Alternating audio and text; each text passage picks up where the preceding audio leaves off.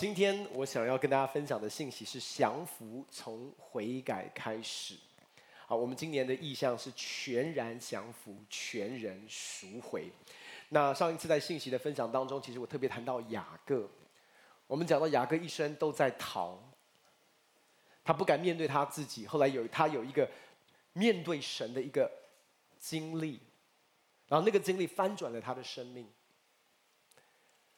那今天我们要来思想，怎么样能够真实的面对神？其实那个面对神的过程，对我们在座，如果你已经是基督徒，对这样的一个用词应该不陌生，就是透过悔改。在教会里面，我们常常谈到认罪悔改，认罪悔改。可是我们必须要诚实的说，认罪悔改这个观念。其实，在一般的社会，或者是甚至是在我们的华人的族群当中，不是一件容易的事，不是一件自然的事。那为什么会是这样？今天我们要花一点的时间一起来思想。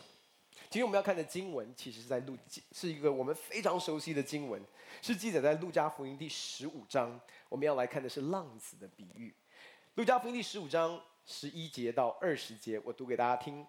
耶稣又说：“一个人有两个儿子，小儿子对父亲说：‘父亲，请你把我应得的家业分给我。’他父亲就把产业分给他们。过了不多几日，小儿子就把他一切的所有都收拾起来，往远方去了，在那里任意放荡，浪费资财，既耗尽了一切所有的，又遇着那地方大遭饥荒，就穷苦起来。”于是去投靠那地方的一个人，那人打发他到田里去放猪，他恨不得拿猪所吃的豆荚充饥，也没有人给他。他醒悟过来，就说：“我父亲有多少的雇工，口粮有余，我倒在这里饿死吗？我要起来到我父亲那里去，向他说：父亲，我得罪了天，又得罪了你。从今以后，我不配称为你的儿子，把我当做一个雇工吧。”于是起来往他父亲那里去。相离还远，他父亲看见，就动了慈心，跑去抱着他的颈项，连连与他亲嘴。儿子说：“父亲，我得罪了天，又得罪了你。从今以后，我不配称为你的儿子。”父亲却吩咐仆人说：“把那上好的袍子快拿出来给他穿，把戒指戴在他的指头上，把鞋穿在他的脚上，把那肥牛补赌牵来宰了，我们可以吃喝快乐，因为我这个儿子是死而复活，失而又得的。”他们就快乐起来。那时，大儿子正在田里。他回来离家不远，听见作乐跳舞的声音，便叫过一个仆人来问是什么事。仆人说：“你兄弟来了，你父亲因为得他无灾无病的回来，把牛犊把肥牛犊宰了。”大儿子却生气，不可进去。他父亲就出来劝他。他对父亲说：“我服侍你这么多年，从来没有违背过你的命。你并没有给我一只山羊羔，叫我和朋友一同快乐。但你这个儿子何呛气，吞尽了你的产业。他一来了，你倒为他宰了肥牛犊。”父亲对他说：“儿啊，你常和我同在，我一切所有的都是你的。只是你这个弟这个兄弟是死而复活，失而失而又得的，所以我们理当欢喜快乐。我们一同。”低头祷告，父神，我们每天向你献上感谢，主，你就在我们当中，圣灵保惠师，你自由的运行在我们中间，赐下智慧和启示的灵，让我们能够真知道主耶稣基督。我们也拿起你给教会的权柄，我们捆绑一切在我们当中辖制我们，使我们分心，搅扰我们没有办法专注在真理的黑暗权势。我们奉主耶稣的，命令这一切黑暗权势从我们当中完全的离开，将每一位弟兄姐妹，还有在线上的弟兄姐妹的心意。夺回顺服基督，感谢你耶稣，祷告奉靠耶稣的圣灵，阿门。我们今天要从浪子的比喻里面来看关于悔改的真理。那我刚才说过，其实悔改这个议题对基督徒来说不是一个陌生的议题，因为我们常讲我们要认罪。悔改，我们所熟悉的经文，约翰一书一章九节也说：我们若认自己的罪，神是信实的，是公义的，必要赦免我们的罪，洗净我们一切的不义。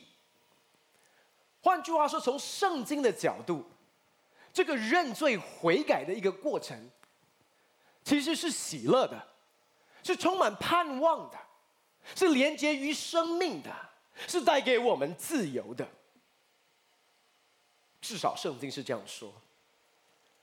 可是为什么在生活当中，或者是在我们的社会的里面，认罪、道歉、悔改，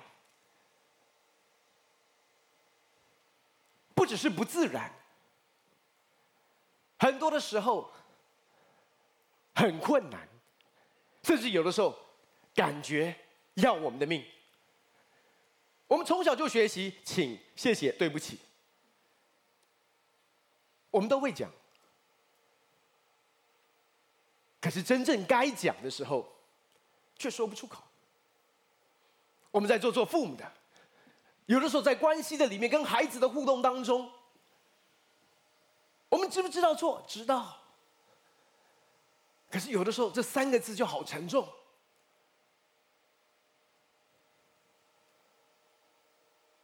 那假使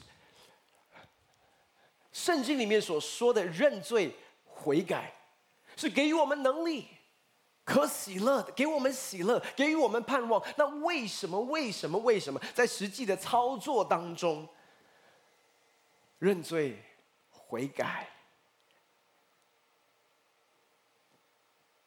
却给我们这么大的压力跟困难？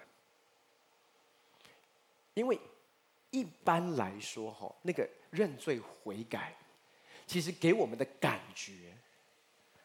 就不像圣经所说的盼望，就不像圣经所说的给我力量，反而是失去力量。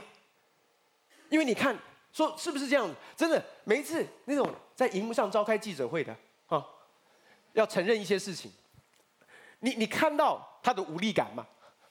跟他的无奈感，然后感觉是所有的能力都从他身上 被拿走，然后被迫的站在那边说：“我错了。”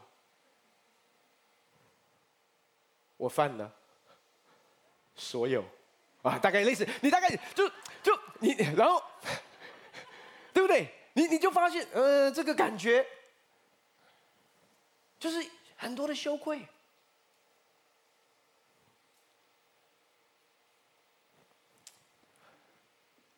那我，那我，那你那你说，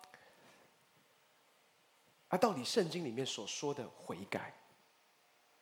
是哪一种悔改？坦白，这两种都是悔改，对不对？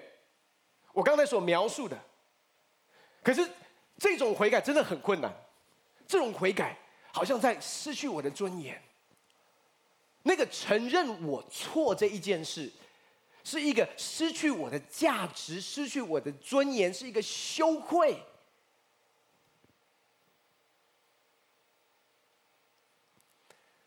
那圣经怎么讲悔改？我们来看《格林多后书》第七章第十节，《格林多后书》第七章第十节。好，这边说，我们一起来读好不好？请，因为依着神的意思忧愁，就生出没有后悔的懊悔来，以致得救。但世俗的忧愁是叫人死。你看见没有？这边讲到了有两种忧愁。有一种是从神的意思的忧愁生出来，没有后悔的懊悔，而那个懊悔可以带我们进入到得救的里面，那个懊悔可以带我们进入到一个拯救、一个生命的里面。可是有另外一种的忧愁所带出来的懊悔，是叫人死。哇，你说这两个差别可大了，这两种都是悔改哦。一种悔改叫人得救，一种悔改叫人死。那坦白讲，你大部分在世，在社会当中所看见的悔改，为什么我们那么困难？为什么那么难做？为什么那么不自然？因为感觉快死了。那完全不是给予我们能力的过程，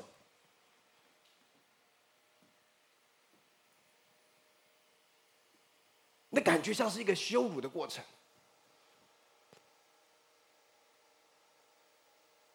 这是为什么？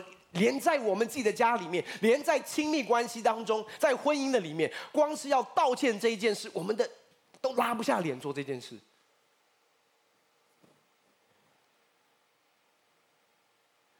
圣经怎么看待悔改？圣经怎么讲到关于认罪？在浪子的比喻的里面，我们都清楚知道，当然，在故事里面没有讲悔改这两个字，他用的是小儿子醒悟过来。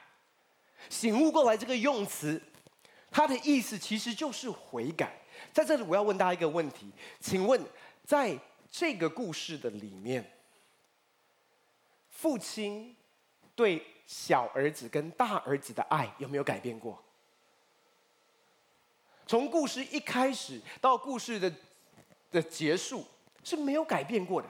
换句话说，换句话说，父亲的爱是一样的。但是我要问大家一个问题，请问浪子对于父亲的爱的体验，从一开始到他去放荡，到他的回家，有没有一个很不一样的体验？那关键在哪里？差别在哪里？其实就是悔改。换句话说，悔改是帮助我们真实遇见神的爱，经历神的爱。大儿子没有离开过家，大儿子一直在家里面。可是坦白讲，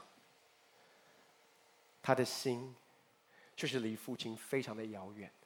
他的心离父亲的爱非常非常的远，为什么？因为他的心没有悔改。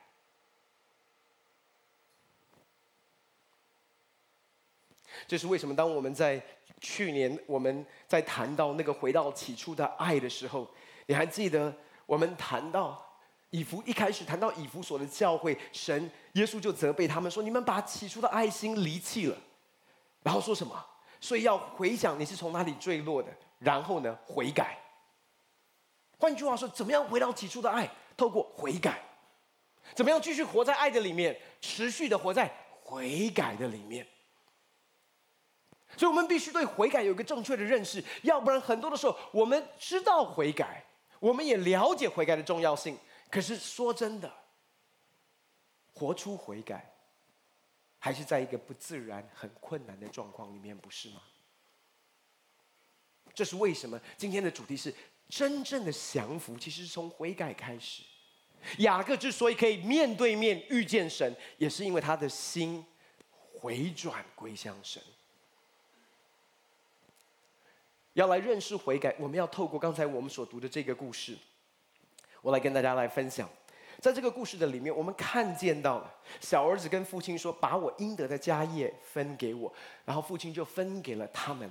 他拿着他分到的家业就出去，去到远方，在任意放荡，浪费资财。圣经上说他耗尽了一切所有的，又预见到地方大遭饥荒，到一个地步，他穷苦起来，有多穷有多苦，他去投靠。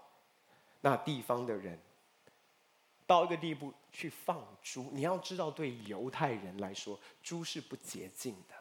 所以，对一个犹太人来说，他去放猪，那是他已经 low 到一个地步，出卖他的文化，出卖他的价值，出卖他的信仰。然后这样子还不够苦哦。他恨不得拿猪所吃的豆荚充饥，也没有人给他。然后这时候圣经上说，他醒悟过来，他醒过来了。所以，当在这段这段经文里面讲到饶恕，不讲到讲到悔改的时候，他用的用词是他醒过来。很多的时候，我们常常在啊、呃，我我们常常。我们的认知会觉得，如果这是一个对的事情，那我要攻克几声，叫声服我，那我要用我的意志力做正确的选择。所以，该悔改，我来悔改。可是我要告诉你的是，圣经上说醒悟过来，什么样的人你会说，哎，他醒过来了？啊？什么样的人你会说他醒过来？就睡觉嘛？那这个没没有，其实没有没有太复杂，这个问题是很简单的。你想太想的太深了。OK，在沉睡里面的嘛，对不对？沉睡里面，他醒过来。OK，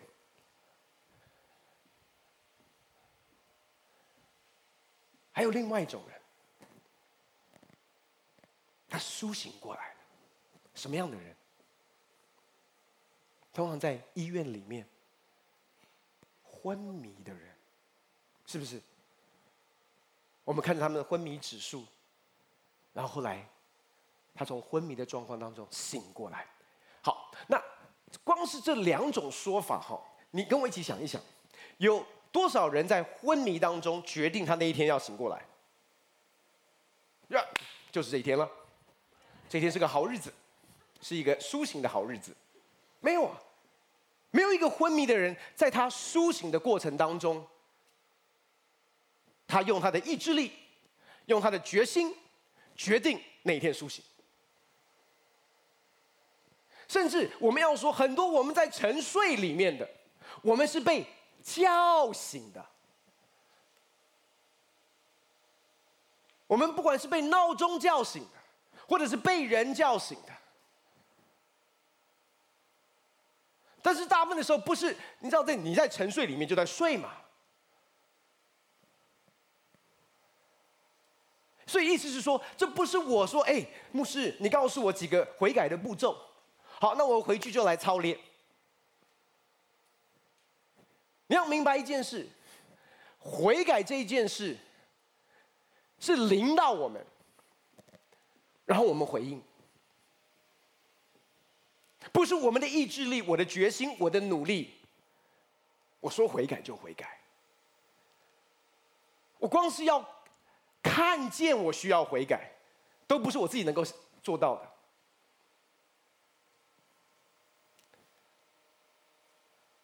那再跟我一起思想，因为看为什么说看见这件事都不是我能够做到的？你发现，在你生命当中，最需要去面对的核心的问题，通常都是我们没有察觉到，又或者是我们还在一个 denial 或者是否认的里面啊，不是什么玩意儿没有啦，那就是你知道吗？我的个性就是这样啊，对不对？特别在亲密关系的里面，常常你的另外一半跟你讲说，哎，这个东西。这个东西不太好啊，没有啦。其实这个你不知道，我的原生家庭，然后这些东西很多的复杂的因素啊，所以这个东西就是这样啦。你就发现我们还在沉睡里面。大部分你真正需要去面对的，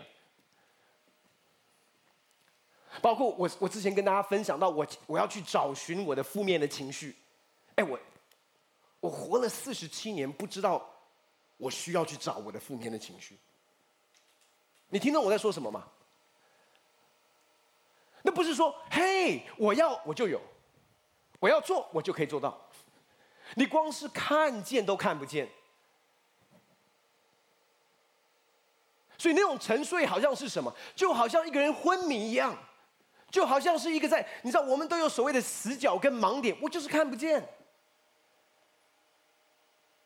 所以最可怕的是什么？就是你知道圣经里面讲七哄，什么叫做七哄？就是你不知道，你不知道，因为你知道不知道还容易，就去知道你不知道嘛。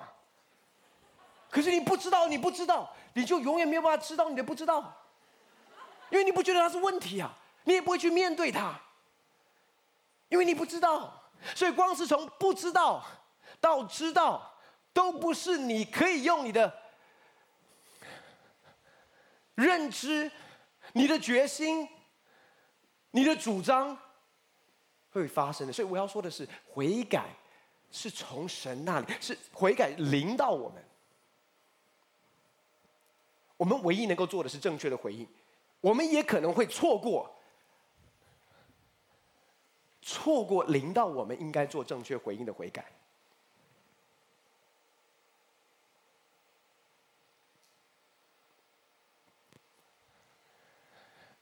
那我们继续来看，他说，他就醒悟过来，醒悟过来。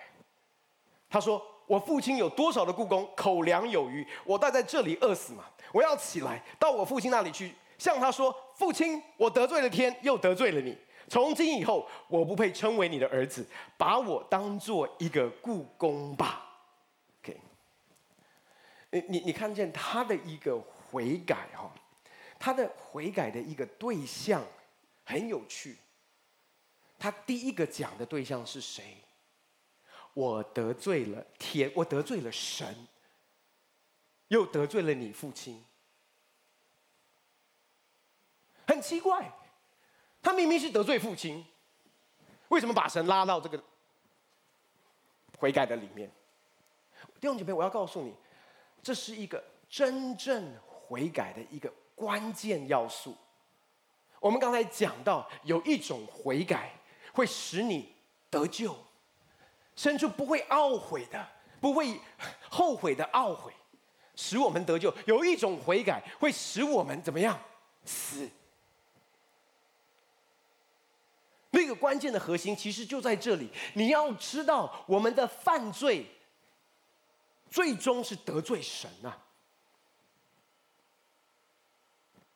因为我允许我这样解释一下哈，要不然我们会错过一个非常重要关于悔改的一个一个核心，就是有有有的时候，你看，当他醒悟过来的时候，其实我们光是看小儿子，你就会知道。有的时候，我们的醒悟过来，后来意思是说，我们被唤，我们被叫醒，或者是摇醒。那那小儿子是被什么东西唤醒？因为他穷苦到一个地步，去放猪，还是饥饿啊，还是吃不饱，到一个地步是他要抢猪所吃的豆荚，还抢不过猪哎。就是他已经惨到一个地步，是这个环境使他醒悟过来的哦。你了解？你了解吗？所以很多的时候，你你要了解，当我们犯罪，当我们进入到软弱，当我们进入到诱惑跟试探的里面，通常，你你你就发现，小儿子在跟爸爸要产业的时候，他没有醒悟。去到远方，他也没醒悟过来，放荡资产啊，没问题，no problem。他是走到某种程度人生的尽，走到尽头啊。讲白一点，就是活不下去了，没路走啊。他突然想到了，哎，我我爸家里雇工这么多，口粮有余啊，有很多东西吃啊。我干嘛在这边饿死啊？OK，所以很多的时候，你知道，当我们在最终的时候，因为我们是按照神的形象跟样式所造的，当我们沉沦在最终的时候，你你发现那一定最终会带给我们生命亏损。可是很多的时候，那个破碎跟亏损不会立刻来到，可是它一定会来到。那通常很多的时候，我们被摇醒跟叫醒，是那个亏损进到我们生命里面到一个地步，我察觉到我是破产的，我是破碎的。然后那时候我们醒过来说：“我到底怎么了？我怎么会这样？”OK，注意听好，为什么我们的悔改首先？是到神面前，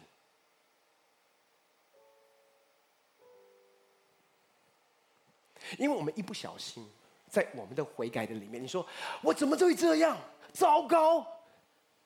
这么多苦难的事发生在我生命里面，我的生命是破产的。你要了解，其实我们在看的是啊，我好糟糕。我们一不小心就陷入到一种自怜的悔改。那那种自怜的悔改，我要说的是，它其实带出来的不是拯救，它带出来的是死亡。为什么？因为你会以为你的悔改是真悔改。我真的太糟糕，我要我要改变。可是很多的时候，我们改变最终的动机是什么？为什么这些人要开记者会？因为被俩包嘛。因为被抓到嘛，那抓到的结果，你要知道，问题是他在处理的是结果，不是罪本身哦。他的忧伤是因为我做这一件事被抓了之后所面对到的，不管是舆论的压力，或者是他他其实我，所以你知道，有的时候我们在做这个亲密关系的辅导，在婚姻里面的辅导，然后在一个错误的对待当中，当另一方说真的受不了了，真的不行了，他要离开，那这一个人说，那那那我改，我可以改，你不要走，我可以改。你知道他的改不是为了对方，他的改是为自己，因为他不要他走，你懂吗？因为他离开的痛苦。是他尝试要解决的问题，大家听得懂？不是他带给他的痛苦，所以我们一不小心，我们的悔改其实是使我们更自私的操弄的工具。因为我要解决的是我的外在的问题，我碰到这样的一个环境，因为我我还在饥饿的里面，我跟猪抢都抢不过，我突然想到了，哎，我老爸家。很多的故宫口粮有余，我干嘛？我在这边干嘛？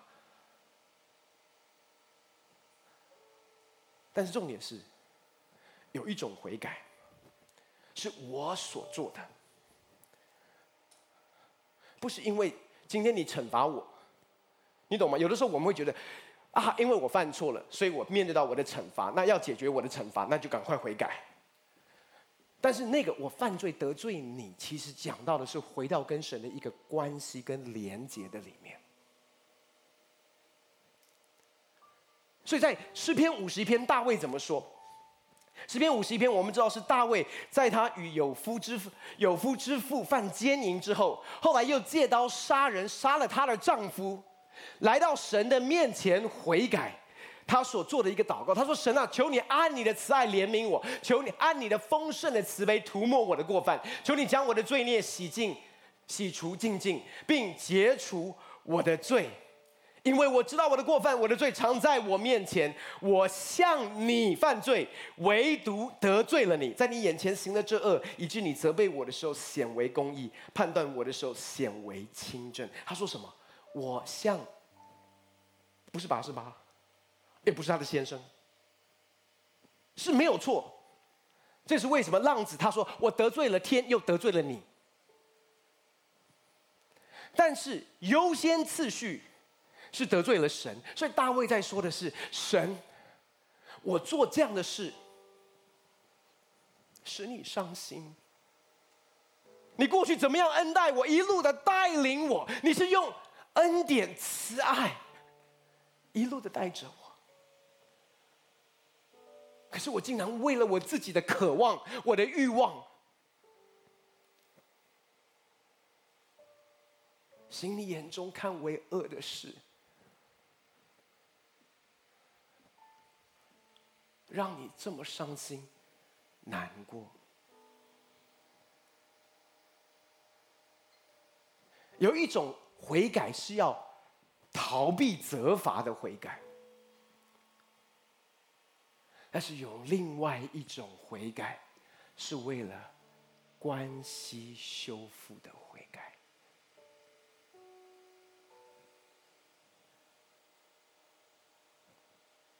所以大卫最在乎的是，求你不要收回你的圣灵。他不是说求你不要收回我的王座、我的宝座、我的王位。他说求你不要收回你的圣灵。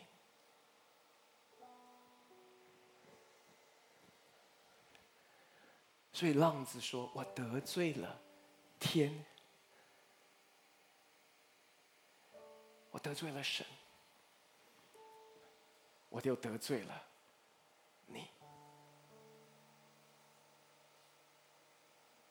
然后你看见到他的悔改，他完全承担他的责任。他没有说：“爸，你不知道，你知道跟哥哥有多难相处。”爸，你真的不知，你不知道这不是我的问题。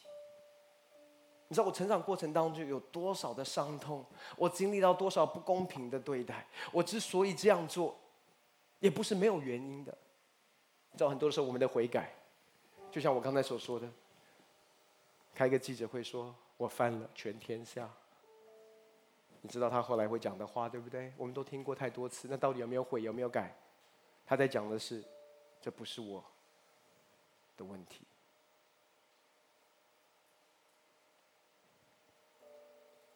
但是浪子说，我得罪了天，又得罪了你。这是事实。然后他怎么说？我不配做你的儿子，我不配做你的儿子。可是最后他说：“把我当做一个雇工吧。”那你要了解，因为这是一个比喻。这个比喻里面讲到的父亲，其实代表的是天父。因因为一般来说，在圣经里面的教导，当我得罪人的时候，没有错，我是需要偿还的。因为这个雇工的意思是这样。他说：“我不配做你的儿子。”雇工不是仆人哦，雇工就像我们现在所谓的工人或者是所谓的员工一样。他意思说，让我用我的劳力来偿还过去我带给这个家的亏损。我用我的弥补来证明我的悔改，然后补足。我所带给这个家的亏损到一个地步，是我赚回我可以回家做儿子的权利。那时候，我才被称称为儿子。听得懂吗？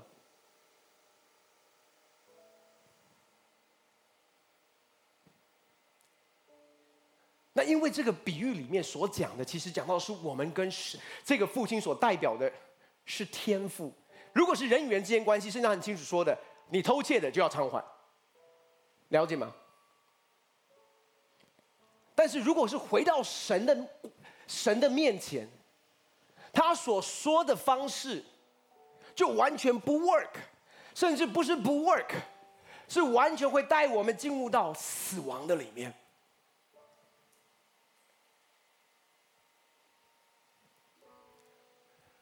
因为你你知道，你知道我们常在常常提到讲到我们的信仰不是宗教，对不对？我们讲到福音本是神的大能，要拯救一切相信的人。我们所说的这个信仰，其实讲到的是与神的关系。那宗教是什么？宗教就是我要有好行为、好表现，才配得称为神的儿子，才配得回到这个荣耀的家里面。所以，为什么你对你发现，在圣经里面的法利赛人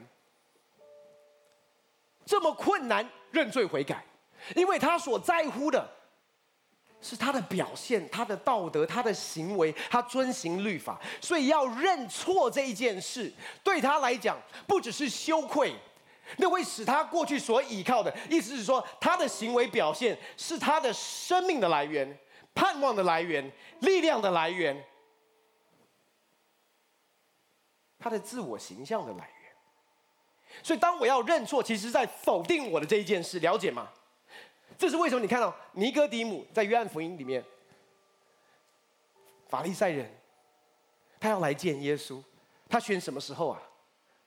晚上，晚上，因为这件事不可以别别人看见。当富有的少年官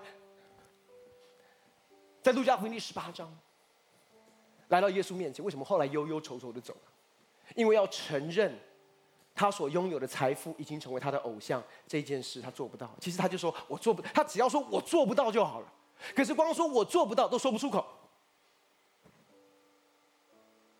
他就承认我拜偶像也可以。可是光是这几个字他都说不出口，为什么？因为他的整个人生是建构在他说我从小就没有违违背过这些律法。这是为什么？这是这么困难的。所以为什么你你你发现，当这样的人，他真正发现自己，他真当当他真正要悔改的时候，为什么会加一句，把我当做一个雇工？意思说，所以我们一不小心，不只是在自怜的里面，更变得更自私的一个人，在错误的悔改当中变得更自私的一个人。用悔改成为一个手段，我们还可能是在悔改当中，用我们自己的自义来到神的面前，说我可以做什么来证明？一般来说，为什么我们在你知道，你有没有看过那种宫廷剧？对不对？当一个人回，他要悔改回到父皇的面前，他一定在宫外面这样跪着，然后一定要下大雨，对不对？要雨下得越大，也就是他不太可能跪了十分钟，父皇就出来，而且父皇是不会出来的，对不对？一定要够惨，够卑微，我们才知道他有没有真悔改，了解吗？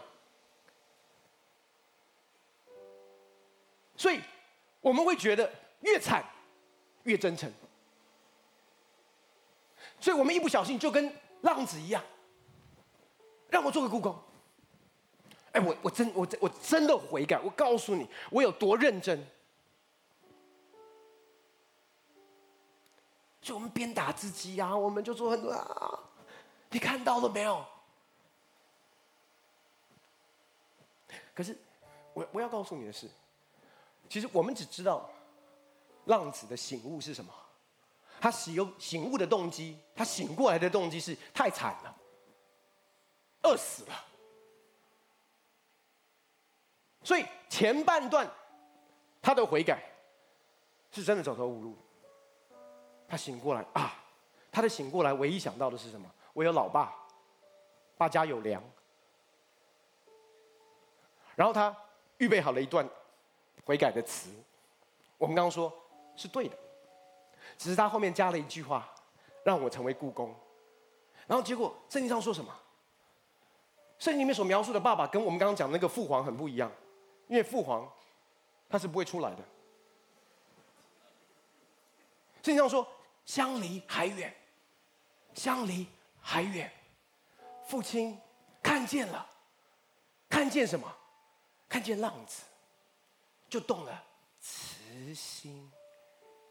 哎，浪子还没讲话，也没下跪，而且全身肮脏污秽，在猪圈里面打滚。可是父亲怎么样？看见了就动了慈心，然后怎么样？跑过去抱着他的颈项，连连的与他亲嘴。你我我要你看见到的，因为浪子本来预备的讲话的内容是，让我用我的行为走回你的身边，结果父亲。在浪子一句话都还没讲，肮脏污秽的衣服状态的里面，他主动的。你要知道，父神的爱是主动出击。其实我们能真正的悔改，是在爱的里面，不是我们的爱，是他的爱。父亲。抱着他的景象，连连的与他亲嘴。然后这时候，儿子预备好他的台词，他说：“父亲，我得罪了天，得罪了你，从今以后我不会称为你的儿子。”他下一句话原本要说：“让我做你的故宫。”父亲就吩咐仆人说什么？父亲把那上好的牌袍子快拿出来给他穿，把戒指戴在他的指头上，把鞋穿在他的脚上，把那肥牛肚牵来宰了，我们可以。吃喝快乐，他在他的污秽的里面，他说：“我不配做你的儿子。”本来要加一句话说：“让我来赚，来弥补。”你发现，在我们的饶，在我们的悔改文化里面，我们觉得常常要弥补，弥补神。可是神说什么？父亲直接打断，吩咐仆人把上好的袍子。给他穿上，你会说先去洗干净吧，洗干净啊，然后面壁思过六个月嘛，至少要停个服饰啊，停个什么东西嘛，证明一下。No，他说把他上好的袍子给他穿上，现在。把戒指在他指头上，那个叫戒指，代表的是儿子的身份，而且戒指，他当时是使用是，你可以出去做生意的时候用戒指，代表这个家族来立合约的。把鞋给他穿上，所以不只是恢复他的身份，也恢复他的权柄。肥牛犊牵来宰了，我们可以吃喝快乐。我要告诉你，这个悔改只有起头，是因为环境让他醒过来。后面他所经历的，都是父亲的作为。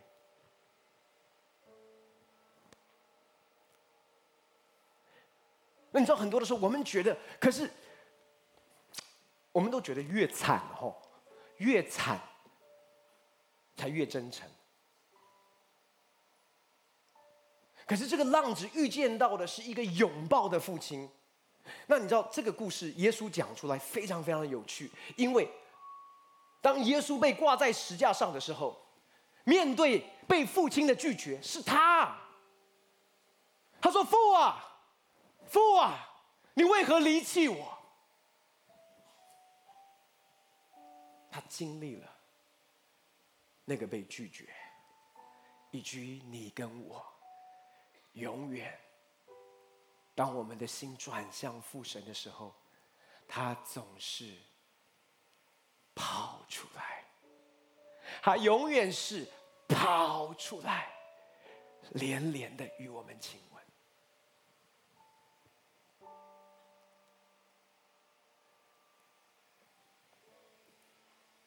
浪子有外袍可以穿，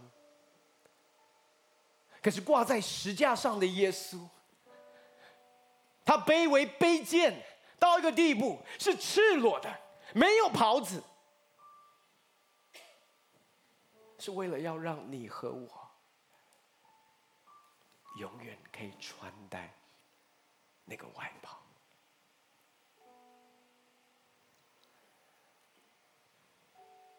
在石架上经历了羞辱，经历了被拒绝，没有肥牛肚为他宰杀，在极大的苦难、伤痛的里面，他们用圣经上说，用那个类似海绵的东西，然后用醋尝试给他喝。减去他，减轻他的痛。目的是为什么？是要让我们每一次的回转，永远都是经历到天父的拥抱，天父的亲吻。然后每一次的回转，是连接于生命的源头，是进入到真正的身份、价值感、满足感。盼望的里面，这是为什么？对我们基督徒来说，悔改是荣耀的，因为只有悔改可以让我经历天父的爱。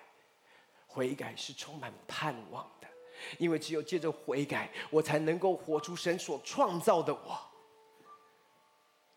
悔改。是充满信心跟喜乐的，因为我相信每一次，当我醒悟过来的时候，都是慈爱的天父在那里预备拥抱我。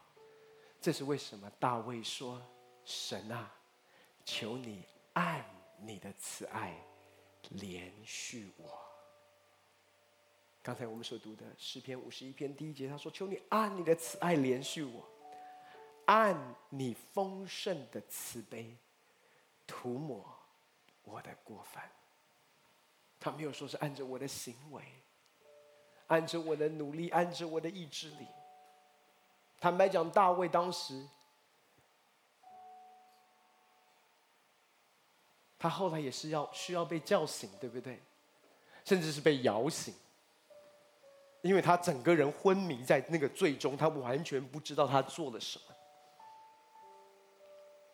当他醒过来的时候，他说：“求你按你的慈爱怜恤我，按你丰盛的慈悲涂抹我的过犯。”最后在这里我也要提，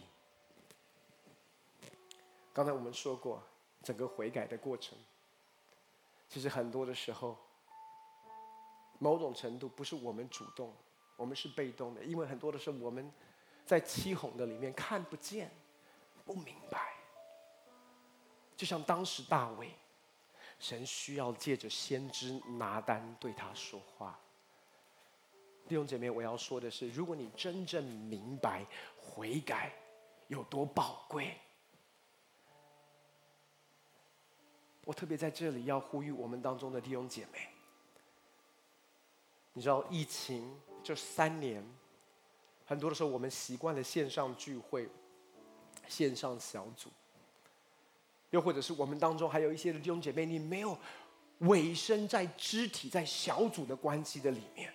可是我要说的是，悔改很多的时候，我们需要被叫醒，我们需要被摇醒。为什么？因为我就是看不见，我就是不明白。连大卫都需要先知拿单。我们彼此需要在这样一个盟约的关系的里面。当我们在我们的蒙蔽的里面。我们的属灵同伴，我们的小组长，我们的牧长同工，你是否有允许他们对你的生命说话？你是否允许他们在你还看不见的时候，可以用爱心对你说诚实话？又或者是你会选择相信神对你所说的圣灵所给你的那个知罪？或者是借着你周遭爱你的弟兄姐妹所给你的提醒，你是否愿意相信那个胜过你的主观感受？意思是说，即便我不觉得我有这个问题，即便我不觉得我有这个软弱，可是我知道你们真的是关心我、爱我的，我愿意让你们叫醒我。让你们摇醒我。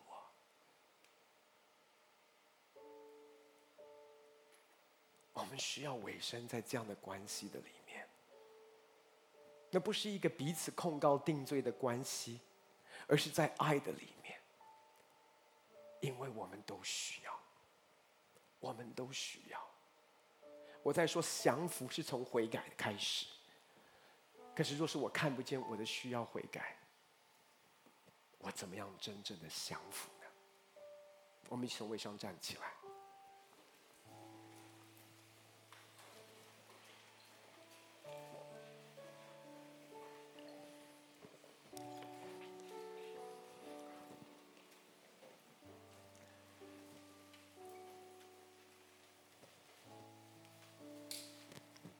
我不知道今天神透过这篇信息在对你说什么。但是，没有同工在祷告的里面，他领受我们当中其实有很多的弟兄姐妹，其实你在悔改上面，